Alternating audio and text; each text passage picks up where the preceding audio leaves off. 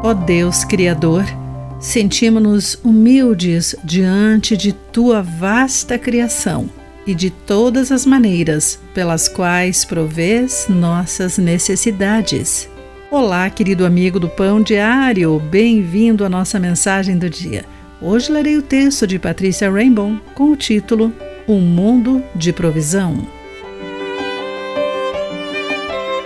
Na madrugada, Nádia, uma agricultora de pepinos do mar, entra num cercado de cordas no oceano raso perto de sua vila em Madagascar para colher sua safra. E isso não a incomoda? Diz ela. A vida era muito difícil antes de eu começar a cultivar. Não tinha nenhuma fonte de renda.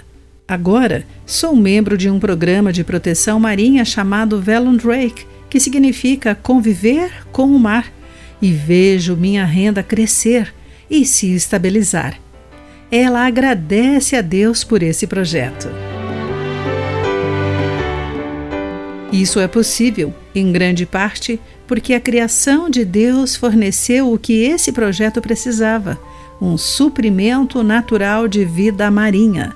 Em louvor ao Deus provedor, o salmista escreveu: Fazes o pasto crescer para os animais e as plantas para as pessoas cultivarem. Salmo 104, verso 14.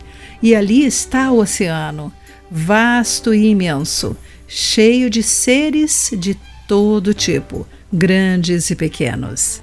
É uma maravilha, de fato, como Deus nos provê por meio da sua maravilhosa criação. O humilde pepino do mar, por exemplo, ajuda a formar uma cadeia alimentar marinha saudável a colheita cuidadosa de pepinos do mar, por sua vez, concede um salário digno a Nádia e seus vizinhos. Nada é aleatório na criação de Deus, ele a usa para sua glória e nosso bem. Assim, cantarei ao Senhor enquanto viver, diz o salmista.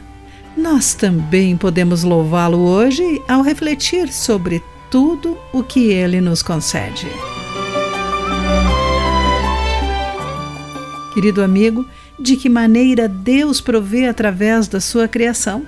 Pense nisso. Aqui foi Clarice Fogaça com a mensagem do dia.